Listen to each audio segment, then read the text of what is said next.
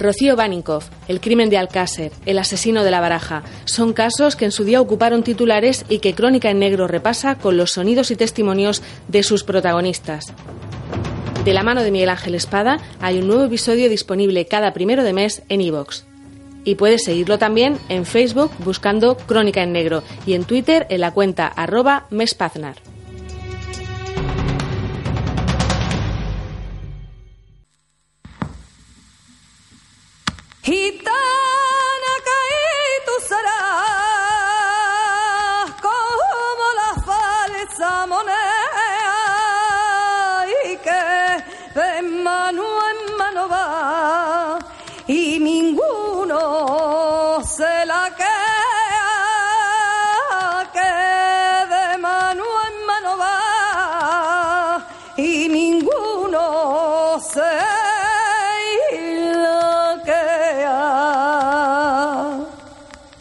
Las informaciones que hay en este podcast han sido recogidas de páginas web y noticias relacionadas que siguen disponibles en distintos periódicos y televisiones online donde trataron las noticias de los sucesos que voy a contaros. Asimismo, las grabaciones sonoras que podéis escuchar durante el episodio son emisiones de cadenas públicas tratadas como citas a los eventos de los que se hablarán durante el programa. Anoche estaba yo de. Fuimos de, marcha unos amigos y estuvimos por Madrid. Recuerdo que llegamos sobre las diez y media, once a la zona de marcha de, de Argete. Hasta que llegó Nani sobre las doce y media de la noche y me preguntó que si había visto a Eva. Y le dije que, que no, que no la había visto. Y me, y me dijo que le estaba buscando porque su madre estaba preocupada. Para mí pensé, va a estar castigada para los restos, porque ella no era de llegar tarde a casa. Iba casi siempre yo a acompañarla. Pero ese día, pues, yo sí me echaba, ese día, pues, me echaba la culpa de, de no haber estado. Digo, para un día que me voy a Madrid con, con mis amigos, Sebas desvela lo que solo el diario de Eva ya sabía. a ver, ella estuvo con un chico que se llamaba Miguel. Y llevaban un tiempo pues muy, muy distante. Entonces yo estaba con ella más o menos.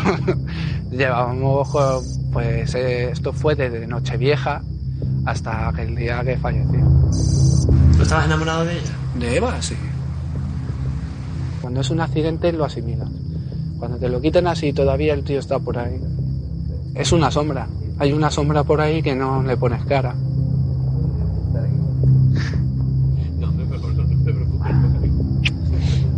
No estamos ante un caso cercano a la víctima, sino que a lo mejor fue un hecho puntual, en unas circunstancias puntuales y, por desgracia que, que Eva se encontraba en el lugar incorrecto en el momento incorrecto.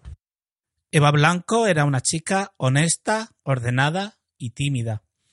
Eva tenía 16 años cuando el 19 de abril de 1997, antes de la medianoche, era acompañada por sus amigas hasta las proximidades de su domicilio en la urbanización Nuevo Algete, situada en la localidad de Algete perteneciente a la Comunidad Autónoma de Madrid.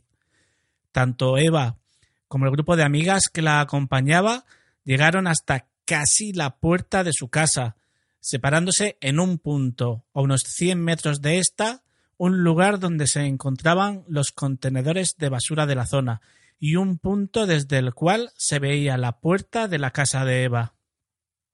Pero las amigas no pudieron ver más, ya que girarían enseguida hacia otra calle, perdiendo la visibilidad en la dirección en la que Eva se encaminaba. Al parecer, allí le esperaba su asesino, escondido y a la espera de que ella llegara al chalet de sus padres. El domingo por la mañana, su madre acudiría al cuartel de la Guardia Civil a las ocho y media de la mañana para poner la denuncia por su desaparición.